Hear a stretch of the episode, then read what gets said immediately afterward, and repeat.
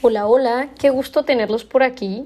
La verdad es que este es mi primer episodio, también es mi primer podcast, entonces probablemente van a escuchar algunas muletillas. Quise que este, este primer episodio fuera bastante genuino, eh, traté de no preparar tantas cosas, seguro vamos a ir mejorando la producción poco a poco, espero me vayan acompañando en ese camino. Eh, este podcast la verdad es que vamos a hablar de muchos temas, o sea, tanto que vamos a hablar de temas de publicidad, negocios, eh, marca, marketing, así como también vamos a hablar de experiencias, de cómo echar a perder las cosas y cómo reconstruirlas, de lo cual tengo bastante experiencia en eso, y de todo lo que se pueda, ¿no? Probablemente van a haber entrevistas, no sé, la verdad es que me gustaría compartir muchas cosas con ustedes y si ustedes están interesados en escuchar, muchísimo mejor. Este primer episodio quiero hablar de un tema que, que la verdad ha venido a mí muchas veces en, en los últimos meses, que es sobre ¿Cómo sabemos que es el momento correcto para emprender? O sea, ¿cómo sabemos que es el momento correcto para montar algo si sentimos que estamos en una situación en la que no se puede hacer, que estamos en el momento que probablemente no es el indicado y que puede ser que no tengamos el recurso para hacerlo? Eh, muchas veces ha sido como que algo que ha pasado por mi cabeza cuando he emprendido. Yo muy pocas veces me he encontrado en la situación correcta cuando he tenido que emprender. Entonces es un tema en el que siento que tengo bastante experiencia y les voy a compartir un poquito de eso. Eh, yo empecé, o sea, cuando monté mi primer negocio, ¿ok? Cuando monté mi primer negocio, yo no tenía nada, o sea, no tenía un solo peso partido por la mitad, la situación en casa estaba bastante complicada y yo en ese momento tenía 20 años, se supone que debía estar en la universidad, pero pues no pude estudiarlo en ese momento y me metí a trabajar a una empresa que se llama Nextel. No sé quiénes me estén escuchando y se ubican qué es Nextel, pero Nextel es una compañía que se dedica a, bueno, se dedica o se dedicaba, no me acuerdo, a vender eh, teléfonos que tenían radio. Para ese entonces, cuando yo tenía 20 años, yo ahorita tengo 29, pero pues cuando yo tenía 20 años, yo recuerdo perfectamente bien que no había eso de las llamadas ilimitadas, que el WhatsApp, que los mensajes por todos lados. Entonces, el, tú como empresa o hasta como persona, un núcleo familiar, el que tuvieras un teléfono con radio y que varios tuvieran el teléfono con radio y pudieran hablar de esa forma, pues les daba como un beneficio, ¿no? Esta marca normalmente vendía a empresas, entonces yo, yo como era empleada de esta empresa, yo me iba a vender los radios y llegué a conocer a muchísima gente, o sea, conocí a personas que se dedicaban al área de construcción, personas que tenían negocios de comida, negocios de fletes, de transporte, y siempre me quedaba como con su tarjeta de presentación. Entonces, aquí les va cómo es que nace mi primer negocio. Un día estaba hablando con uno de mis clientes y me dice que tiene unos arbolitos que desea transportar y me comenta como si nada que si no conozco a alguien que pueda hacerle un flete. De repente yo agarro y le digo, no, pues sí, justo le acabo de vender radios a una persona que, renta eh, este servicio de fletes, ¿no? Entonces como que lo enlazo y, y, le doy el servicio. Antes ya otras personas me habían preguntado que si yo conocía tal o que si yo conocía tal y siempre como que los vinculaba. Pero en esta ocasión en especial, este cliente que me preguntó era una persona como muy formal y la persona a la que le recomendé era una persona súper informal. O sea, era bueno y era bien trabajador, pero siempre llegaba tarde. Entonces yo dije, ay, ¿qué hice? Y recuerdo que estaba yo bien nerviosa porque dije, mañana es el día del servicio, no vaya a ser que el del flete no vaya a llegar y vaya a meter a este señor en un problema, ¿no? Porque ya no podía seguir eh, manteniendo sus arbolitos ahí. Entonces, aquí su queridísima amiga Giovanna, que estaba como que en su plan de, de obsesiva compulsiva, empecé, me levanté bien temprano y al de los fletes le empecé a dar seguimiento para asegurarme de que sí llegara temprano. Como estoy bien loca, no me bastó con eso y se me ocurrió el ir al lugar en donde se iban a hacer la carga de los arbolitos para asegurarme de que se hiciera correctamente bien el trabajo, porque pues no quería quedarle mal a este señor que me había apoyado pues, un montón de veces y me había recomendado muchísimas veces más. Entonces pues yo llego Y cuando este hombre sí, claro que iba a llegar tarde, si no fuera por mis 80 mil llamadas antes, como de ya estás yendo, ya estoy yendo, voy a estar por ahí y yo te colaboro y aquí toda loca, ¿no? Entonces, ya cuando llega, pues ya que yo estaba ahí, pues me puse a colaborar, eh, apoyé y, vi que los muchachos cargaran bien los arbolitos, que no los trataran mal y todo. Y como era un lugar que, que, que se dedicaba a esto, pues muchas personas estaban allá y iban a necesitar el transportar también sus arbolitos. Entonces, eh, me dicen, me acuerdo que varias personas se me acercan y me dicen, oye, ¿sabes qué? Vi el servicio que estás dando, nos interesa mucho porque no siempre podemos venir a rectificar que todo esté bien y nos gustaría que por favor nos rentes para que pues, nos puedas hacer el servicio de fletes también, ¿no? Y pues yo, yo me acuerdo que ese día como que empecé a ver y dije, ay no, pero es que este no es mi camión y de repente el señor, el dueño de los fletes, a lo lejos me hace así como de, tú di que es tuyo, tú véndelo. Y lo vendí, ¿no? Cerré varios tratos, ahí la verdad es que lo pagaron en cash, dieron el dinero y todo.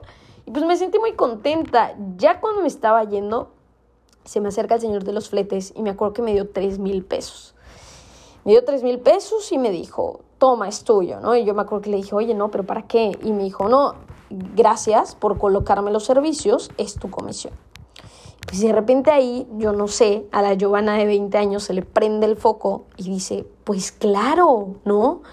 Lo que puedo hacer es que si yo no tengo un servicio que promover, ok, pues yo voy a crear una empresa que se encargue de enlazar este tipo de servicios. Entonces, sé cuando se me ocurre la idea loca de montar una empresa que se llama Link Service en su momento y que su eslogan era Link Service, tu asistente personal, ¿no? Entonces, la dinámica o el modelo de negocio que yo creé en ese momento era, yo tengo mucha gente que tiene productos, que tiene servicios, y yo voy a buscar la manera de colocarlos. Digo, actualmente ya hay mil aplicaciones que hacen eso y mil cosas que hacen eso, pero en esa época pues era bastante original. bueno, por lo menos aquí en Mérida, Yucatán. Y eh, pues ya, ¿no? Dije, voy a, voy a enlazar los servicios y todo. Entonces yo me acuerdo que ese día yo llegué, yo siempre he tenido una particularidad de que yo me proyecto mucho. O sea, yo puedo estar ahorita en ceros, puedo no tener nada y la empresa puede tener nada más un logo hecho en Word que ya no pasa porque gracias a Dios ya tenemos una agencia de publicidad que nos respalda, pero yo siempre me proyecto mucho, o sea, me emociono muchísimo y, e imagino las mil cosas que pudieran suceder si yo me esfuerzo lo suficiente. Entonces me acuerdo que ese día yo llegué toda emocionada a mi casa porque tenía una idea de negocio que era completamente viable y me daba una emoción el saber que iba a tener mi primer negocio. Y eh, llego y me pongo a hacer un logotipo como Dios me dio a entender y al día siguiente me lanzo a imprimir unas tarjetas de presentación. Y pues ya, a toda la gente que yo conocía, no sé qué, le empecé a entregar mis tarjetas de presentación, sí, todo lo que tú necesites me hablas, ¿no? O sea, mi modelo de negocio se basaba de que tú como persona, vamos a suponer que tú eres una ama de casa, y tú necesitas que te arreglen el aire acondicionado, que te pongan un ventilador, que te arreglen unas cosas de la barra, que te contacten unos mariachis, bueno, lo que tú quieras, ¿no? Entonces la idea es que yo te podía hacer todo eso. ¿Cuál era la función de mi servicio? Que resultara bien. O sea, que, que sí llegara el plomero, que el trabajo se hiciera de la manera adecuada. Entonces, ese era como mi plus, el que yo te solucionaba las cosas, ¿no? Y para ese entonces, eh, pues yo me daba cuenta, o sea, siempre he admirado mucho las marcas, siempre he admirado mucho las empresas. A, mí me encanta, de verdad. Hay cosas. Yo voy a un restaurante y una de las cosas que me puede fascinar es que si ese restaurante trae aquí un branding y trae, no sé, vamos a suponer que entro a un restaurante y ese restaurante en la carta tiene un detalle especial que hace alusión al nombre. Bueno, ese tipo de cosas me encantan. O sea, supongamos que entro a un restaurante que se llama Karma y que es basado en la conceptualización espiritual y todo esto, y que de repente cuando me entregan la cuenta dice ahí, hey, que tengas buen karma, te dimos un 10% de descuento porque hoy tu karma está súper chévere. El hecho de que hayan conceptualizado todo eso a mí me encanta. Por ejemplo, hay una marca que me gusta mucho, eh, que veo que utiliza mucho ese tipo de cosas, que es la de Ben Frank, que es la de los lentes que me encanta cómo maneja su publicidad, o sea, me encanta cómo de repente ves que dice lentes para ver y entre paréntesis dice te bien, o sea, lentes para verte bien. Y que cuando te llega tu recibo ya te dice ya te vas a ver muy bien. O sea, esos pequeños detalles que, que forman parte de la experiencia del usuario, no, hombre, a mí me pueden encantar y me pueden fascinar. Ahora que ya sé sobre el tema me fascinan aún más y lo noto más, pero cuando yo tenía 20 años yo nada más sabía que esta empresa era súper grande y súper chévere y súper fuerte por eso. Entonces yo decía, yo tengo que tener eso que tienen esas empresas que hacen que yo me sienta de esta forma para que mi empresa pueda hacer sentir a los demás de la misma forma. Entonces ahí es cuando yo digo y, y me siento, digo, no puedo andar con este logotipo todo raro y que inventé en dos minutos, que ni siquiera le metí tanto coco y que se ve así toda rara mi tarjeta de presentación, tengo que meterle un poquito más de calidad. Para ese entonces no había tanta información como ahora, como que con el del YouTube, de que ahorita dices cómo crear un logo y te metes y ya tienes mil cursos que te lo enseñan gratis. No, entonces, eh, pues la verdad es que sí me costó mi trabajito. Llegué a parar una agencia de publicidad que se llama Los Cuatro Monos, que está muy padre. La verdad es que ellos me colaboraron, me hicieron a un precio muy accesible, que como pude lo pagué. O sea, accesible, ahora me doy cuenta que era un precio accesible, pero para mí era carísimo. O sea, yo me acuerdo que dije, no, hombre, yo no voy a poder pagar esto. Pero pues como pude, con los primeros servicios que enlacé así como, como, como normalito, pues lo hice. Y me hicieron una marca muy bonita, hice unas muy buenas tarjetas de presentación, creé una imagen muy fuerte, me hice unos gafetes. Yo me acuerdo que no tenía dinero ni para comprar uniformes. Eh, se acercaba mi cumpleaños y me acuerdo que mi mamá me dijo que, quería de regalo. Y yo les juro que le dije, mamá, quiero que me compres unas dos o tres polos y las bordes para que sean mis uniformes.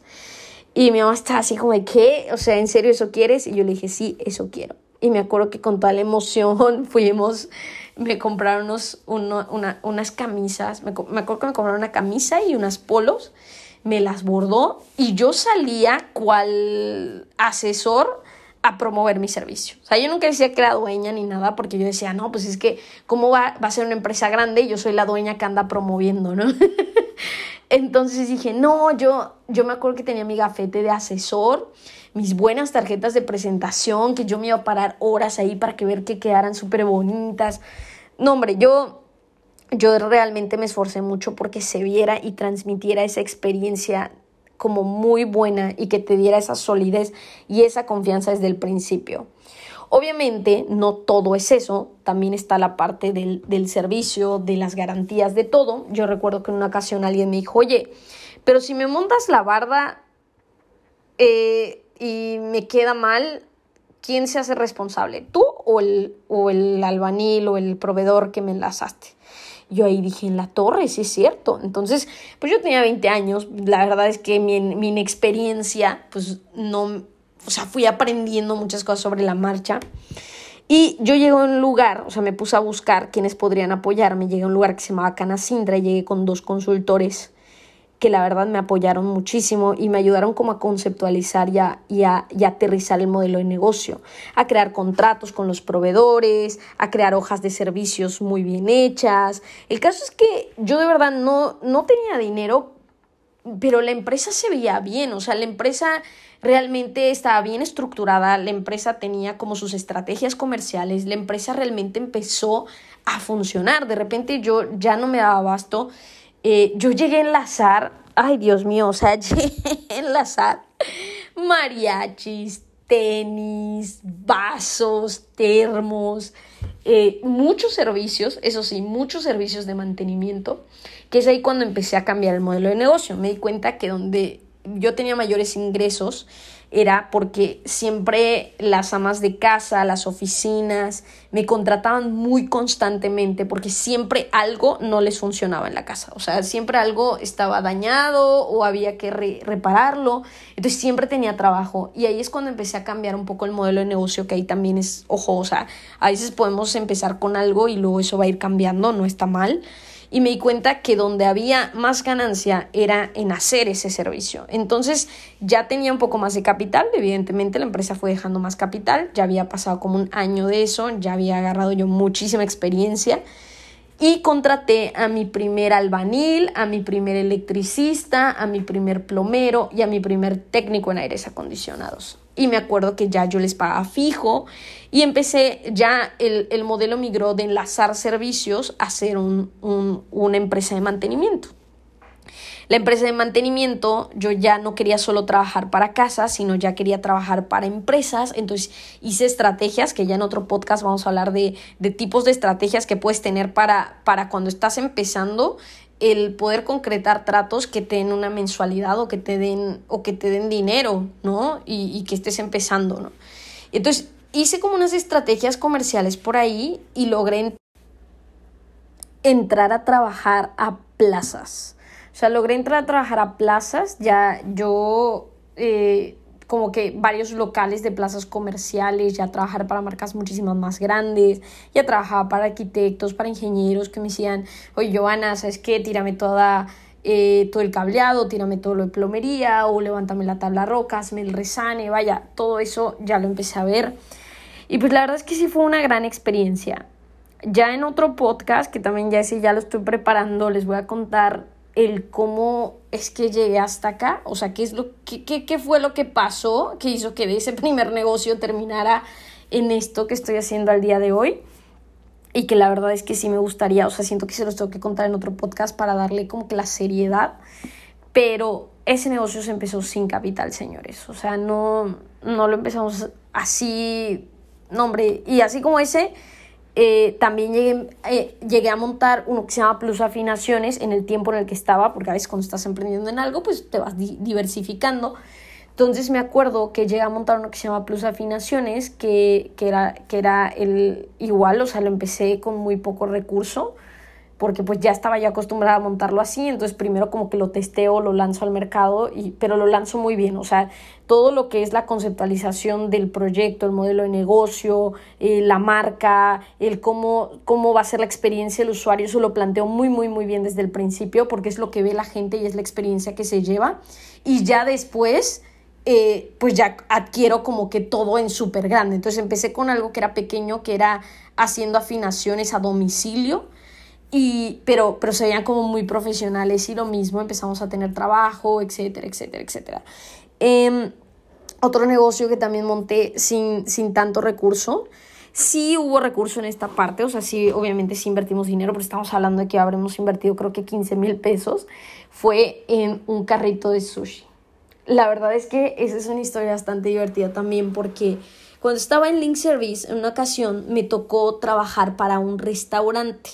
Este restaurante era un restaurante de sushi al que le hacíamos el mantenimiento constantemente. Entonces, como lo hacíamos de noche, porque era hasta que el restaurante cerrara, eh, teníamos la oportunidad de hablar con los susheros. Entonces, yo recuerdo que conocí un sushero que se llamaba Román y él me llegó a comentar cuánto, cuánto costaba hacer un sushi, cuánto costaba venderlo. O sea, me platicó el modelo de negocio, pero de una manera bien normal, o sea, como como aquí de plática, pero yo ahí con mi cabeza, la misma cabeza que tuve cuando dije, oh, esto es lo que puedo vender, bueno, lo mismo pasó y mi cerebro dijo, wow, este es un buen negocio, ¿no? Y la verdad es que los restaurantes siempre me habían llamado muchísimo la atención. Yo había trabajado en mesera en varios restaurantes antes, entonces es que, pues como que se me queda en la cabeza, o sea, no es de que, ay, lo escuché y me fui, no, o sea, pasó como un año hasta que en una ocasión tuve un carro, ¿ok? Que también voy a contar la historia de ese carrito, pero tuve un carrito de hot dogs y cuando tuve ese carrito de hot dogs, eh, que de hecho el carrito de hot dogs no era comprado, ¿eh? O sea, era rentado, era un carrito que se pagaba con mensualidad.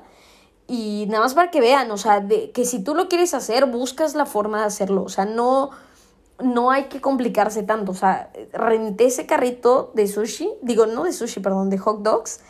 Lo adapté para que nos funcionara para sushi. Para ese entonces yo me acuerdo que contacté a, a este sushero y le dije, oye, ¿quieres venir a trabajar para mí?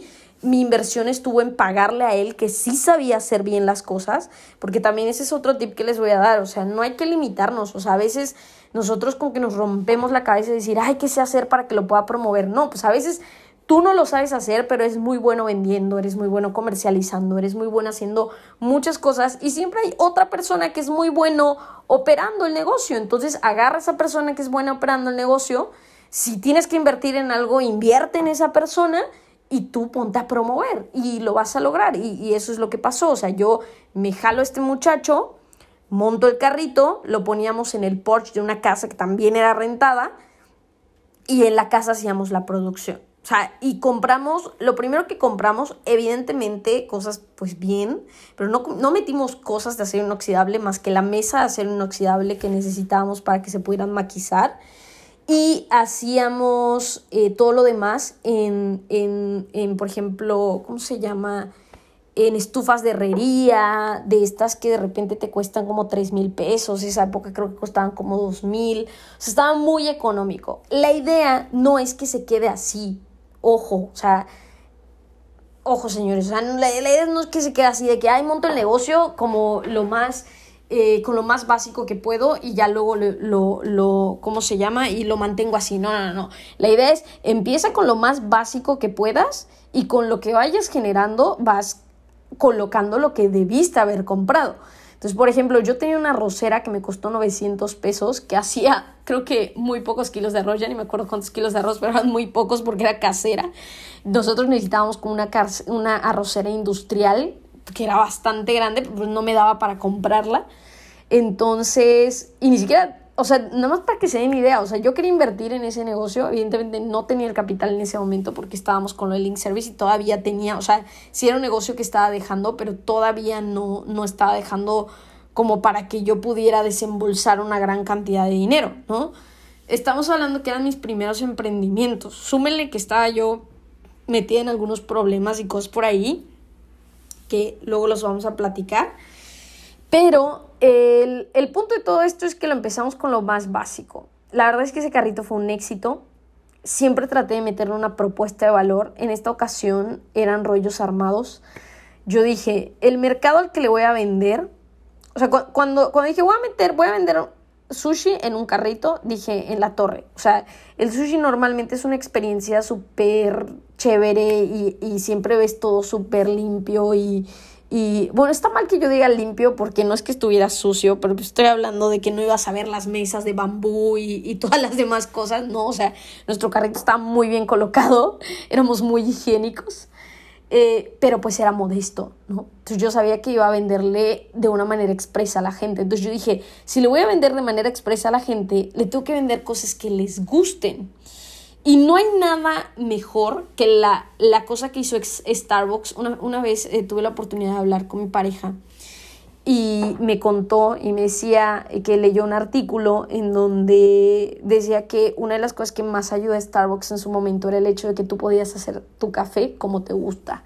Y al final, ¿cómo rechazas algo que tú armaste, ¿no? Algo que, que tú hiciste. Entonces, como que se me quedó o sea, de, de, alguna forma creo que eso es lo que implementé en ese momento, de que pasó por mi cabeza y yo también dije, o sea, ¿por qué, ok, no voy a hacer eh, algo que, que, a la gente le guste? Entonces dije, no voy a poner los sushis como, como que mis 80 rollos, sino que dije, voy a vender rollos armados. O sea, voy a dar opciones para que la gente pueda elegir su exterior, su interior y pueda elegir sus salsas. Estamos en México y aquí en México lo que más somos en la vida son salseros. Entonces puse ocho salsas en mesa para que la gente pudiera elegir. Normalmente en los restaurantes de sushi pues no te lo dan así. Obviamente yo sé que personas que amen el sushi a la conceptualización japonesa como debe ser deben de estarme odiando en este momento y a punto de colgarme. Pero yo estaba haciendo algo comercial, o sea, cambié absolutamente todo lo que tenía que ver con, con ese, ese concepto, en el sentido de que yo sí no decía que era como que lo más japonés del mundo, no estamos hablando de que le poníamos Doritos, Filadelfia, eh, le poníamos arrachera, tocino, o sea, habían opciones en donde podías armar rollos que tú dices, no hombre, o sea, no, pero mm, para nada, o sea, es una locura esto. Pero pues funcionó muy bien, la verdad es que funcionó muy bien en un mercado de jóvenes. Estamos hablando de que los que más me consumían eran de personas de 18 años a 27 años y, y, la verdad es que los jóvenes son uno de los primeros en viralizar las cosas. Entonces se llenaba y eso nos permitió crecer. Tuvimos que cerrar el, carrito para poder ya pasarnos a, un lugar más grande, ya como establecido con mesas y todo, porque ya la gente quería sentarse a comer ahí. A veces nos pasaba de que teníamos que abrir una mesa ahí de quinceañera y veías a la gente ahí sentada comiendo y ahí es cuando dijimos, no, pues ya hay que abrir un restaurante, ¿no? Y abrimos nuestro restaurante pequeño, tuvimos la oportunidad de trabajar con una persona muy buena que confió en ese momento en mí para colaborarme también, que también un día vamos a platicar sobre cómo puedes levantar capital y pequeño, ¿eh? O sea, no aquí que tu capital de que te vayas a Shark Tank o algo, no, sino que si necesitas un capital pequeño, pues tú puedes buscar eh, de repente a ciertas personas. También voy a contar la historia de esa persona, yo creo que en el podcast número 3. Y bueno, el, el caso es de que cuando, cuando lo montamos, ahí viene otra cosa que nos pasó Digo, esto no tiene nada que ver con el que puedes montarlo desde cero, pero sí que sepas que no todo va a salir bien siempre, pero tú puedes seguir avanzando. Nosotros dependíamos evidentemente de Román, que era esta persona que les digo que nos había, eh, que se había venido a trabajar con nosotros, entonces pues evidentemente él armaba las salsas, él marinaba el arroz, él, él era el que había montado la cocina.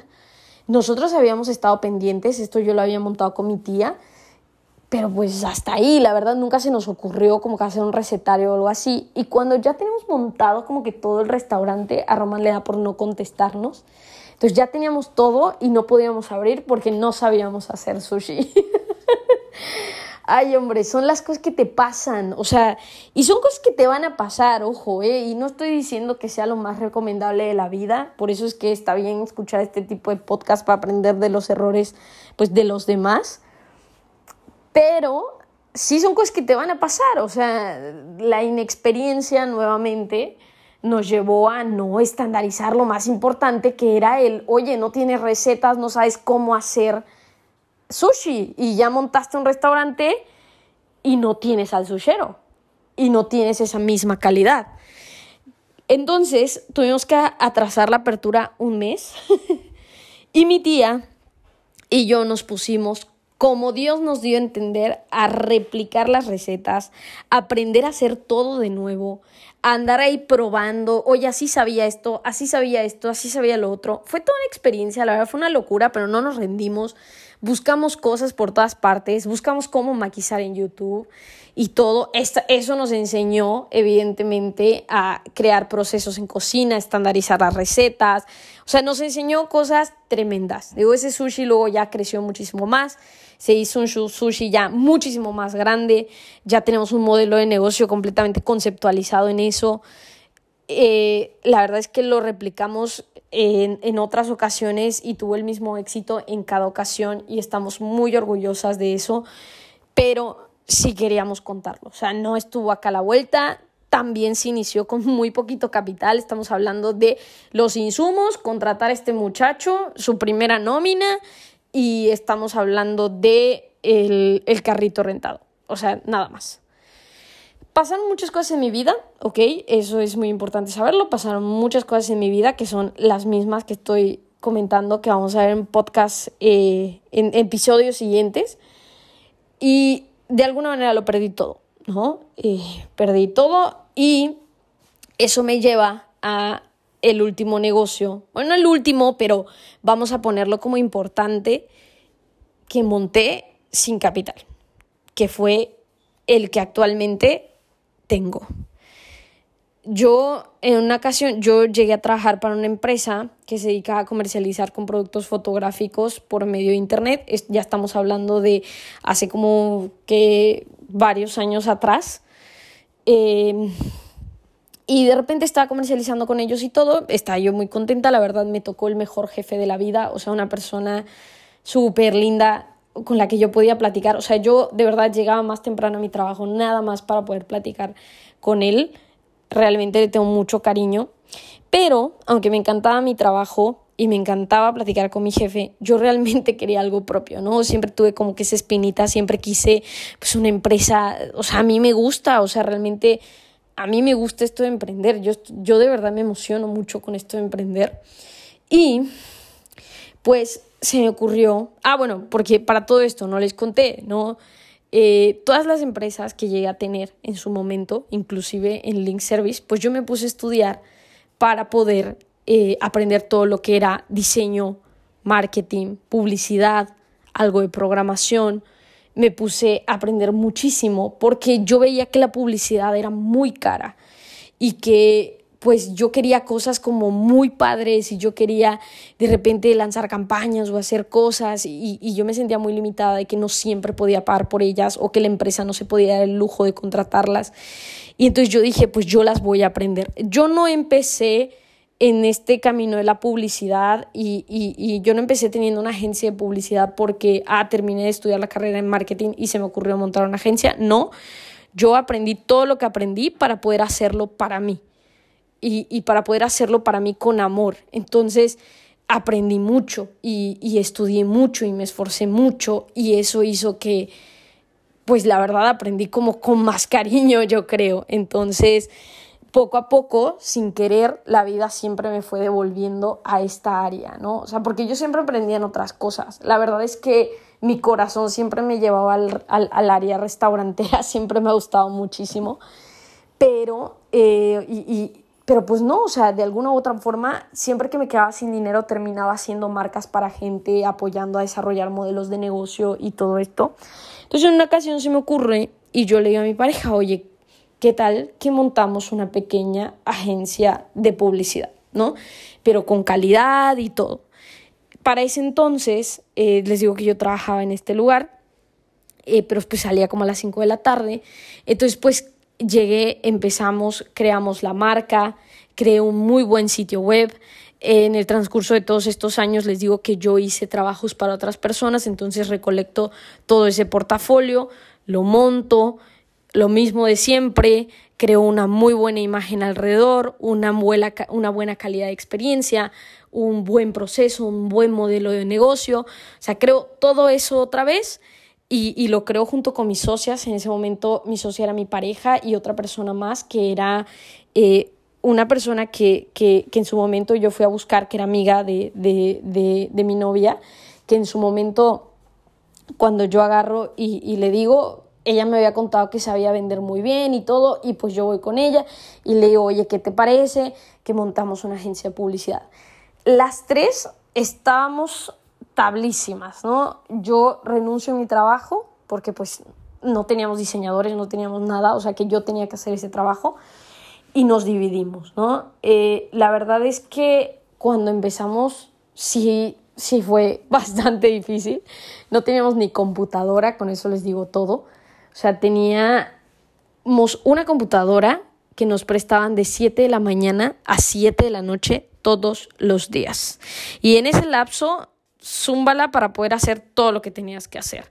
Prospectábamos en cafés, nos las vivíamos en VIPs, nos llegamos a quedar sin internet, un momento en el que saturamos la tarjeta de crédito de nuestra compañera y entonces ya teníamos que comer eh, cajas de macarrones con queso. Eh, no, de verdad, fue una locura, pero la verdad es que empezamos, el, el hecho de haber empezado vaya, como que con, con esa fuerza, con esa presencia, nos abrió las puertas a empezar a cerrar tratos y no tratos pequeños, sino tratos grandes. Evidentemente en el tiempo en el que se cerraban esos tratos, pues fue el tiempo en el que pues sí no las vimos un poco duras, pero seguimos avanzando y se logró.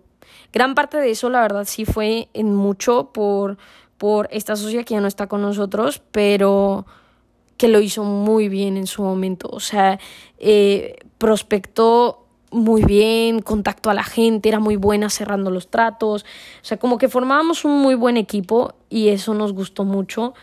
Eh, pasamos por un buen de cosas, pero el, siempre se repetía el mismo patrón, vaya, y, y, eso es lo que me gustaría que nos llevemos de este podcast, de este podcast, de este episodio. Disculpen, es que tienen que entender que esto es muy nuevo para mí.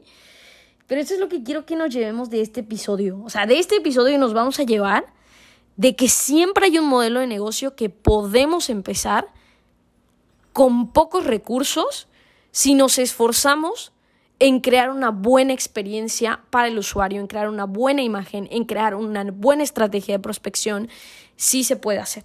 O sea, no, no son cosas que son imposibles, no son cosas que solamente se pueda por medio de e-commerce o por medio de internet. O sea, sí también es un, medio, eh, ojo, ok, también es importante decirlo. Obviamente el e-commerce ahorita está despegando muchísimo. Si puedes comercializar productos que hayan por ahí. De hecho, justo estas semanas tuve la oportunidad de trabajar eh, con un consultor eh, que me ha estado apoyando mucho en varias cosas y, y, y, él trabaja con otra persona que, que tiene un negocio en donde tú puedes adquirir productos súper económicos y revenderlos. O sea, si tú agarraras un sitio web, ok, si tú creas un buen sitio web, que hoy en día hay mil maneras de crear un buen sitio web y económico, que vayas pagando mesecito con mesecito, a lo mejor no es la mejor opción del mundo, pero es una opción y, y, tú colocaras los productos que vas a vender y tú te pusieras a estudiar un poquito más sobre cómo hacer buenos anuncios y llevaras tráfico a ese sitio, tú podrías tener mucha venta. Ah, que no quieres tener un sitio web. Bueno, hay muchas estrategias para vender por medio de grupos de Facebook, por medio de canales como Instagram, por medio de... Eh, la otra vez vi una, una persona que, que, que, ¿cómo se llama? Que hace como o sea, es que no sé cómo se llama, eh, como que hace sorteos, o no sé si son sorteos, no sé cómo se les llama, a ver si ustedes me dicen luego cómo se les llama, de que todas la pagan y solo uno lo gana cada mes y estaban rifando como un estante o algo así. Bueno, hay maneras, señores, hay maneras y para todo hay mercados. Entonces, por ejemplo, en el área del e-commerce, claro que hay oportunidad, pero también hay en el área de restaurantes y también hay en el área de los servicios y también hay en el área de la comercialización y también hay en el área de consultoría y, y hay muchas cosas que podemos hacer. Solamente hay que encontrar la manera más fácil de empezar, pero proyectándonos bien grande. O sea, vamos a empezar bien chiquito, pero proyectándonos grande, porque esa es la forma en la que se te van abriendo puertas y esa es la forma en la que tú te vas esforzando a tener esos estándares. Y ese ha sido el patrón que se ha repetido una y otra ocasión con nosotras, que ha hecho que hayamos podido posicionar varios proyectos, que hayamos podido cerrar tratos importantes y que al día de hoy estemos trabajando como estamos trabajando. Entonces, sí, era, sí, sí quería que el primer podcast el primer podcast, sigo con esto, el primer episodio, tratara de esto porque sí quería que ustedes supieran que claro que se puede sí se puede. Y se puede buscando la forma de hacerlo. Y ahora se puede más. En una ocasión tuve la oportunidad de, de ver a, a, una persona que se puso a vender hamburguesas cuando empezó lo del, lo del COVID porque pues la verdad es que se puso bien fea la situación, le corrieron en su trabajo, tenía que mantener a su hija y se puso a vender hamburguesas. Cuando compramos las hamburguesas, de hecho un, una de mis socios las compró, cuando compramos las hamburguesas, eh, cuando bueno, cuando ella las compró más bien, cuando se prueban, ven que el pan está así como que de que lo compraron en el Oxxo, pero ni siquiera está como bien, y la carne toda rara, y las papas todas quemadas, y, y, y, y ¿qué pasa ahí, señores? Que si de repente llegas pues no te van a volver a comprar. O sea, a lo mejor alguien te va a comprar. Las primeras personas te van a comprar siempre van a ser tus familiares, tus amigos, gente que te quiera apoyar, pero ya después, ¿cómo? No, no hiciste nada que les incentivara que te volvieran a comprar. Cuando ahí también vale la pena el crear presencia, algo importante que tú puedas colocar que, que, les haga reflejar que esas hamburguesas van a estar bien buenas. El que tú vayas y hagas convenio con alguna panadería que te diga, oye, este, me puedes hacer un pan, por favor, que se vea de esta forma y que sea así de suavecito y que sepa un poco a mantequilla. El que cuando vayas a calentar el pan le pongas tantita mantequilla con ajo en la parte de arriba. El que hagas tu propia carne, vas, compras tu carne, vas te metes a YouTube y buscas cómo sazonar la carne de maneras diferentes y lo haces y cada vez que te piden una hamburguesa eh, agarras tu preparado y lo pones para que sea lo más fresco posible y las papas hombre, si no te salen las papas porque tu cocina es bien chiquita y no puedes, eh, pues vaya, agarras y haces un convenio con alguien que venda papas sazonadas y compras de estas papas sazonadas y las das. O sea, hay maneras. y cuando llegue el producto va a llegar calientito y envuelto en su papel aluminio, a lo mejor y no, porque ahorita está todo este rollo de la ecología, pero bueno, buscamos la forma y llega y le das una experiencia y se lo entregas con una tarjetita que dice, oye, por haber comprado hoy hamburguesas, si compras esta misma semana tienes dos por uno. Y oye, si me dejas tu WhatsApp, pasa tal cosa. O sea, les digo, de que se puede, se puede. Y era lo importante para mí que se supiera en este episodio. Sí se puede lograr, sí puedes hacer cosas, hay mil maneras de movernos, solamente hay que activarnos y hay que buscar la forma de hacerlo. Ojo, no nada más quería decirles que sí se puede. en el siguiente episodio, que va a salir la próxima semana, eh, ya les voy a decir cuál es la metodología que yo utilizo para que esto suceda y les voy a comunicar todas las herramientas que he usado y que probablemente les puedan servir por si tienen por ahí un negocio, un proyecto, algo, una idea, lo que sea y, puede encajar y les pueda servir con el amor del mundo lo puedan utilizar. Eh, pues es todo por hoy. Discúlpenme si hablé mucho. Perdón si me confundí muchísimo. Disculpen también por todas las veces que dije me encanta porque yo digo mucho, me encanta. y pues espero que esta plática o esta conversación con ustedes pues les haya dejado algo y, y, que pues les haya gustado también. Nos estaremos escuchando por aquí y que pasen muy bonita noche. Bueno, es de noche ahorita que lo estoy grabando. No sé a qué hora lo vayas a escuchar, pero que tengas una bonita noche, tarde, día eh, o lo que sea.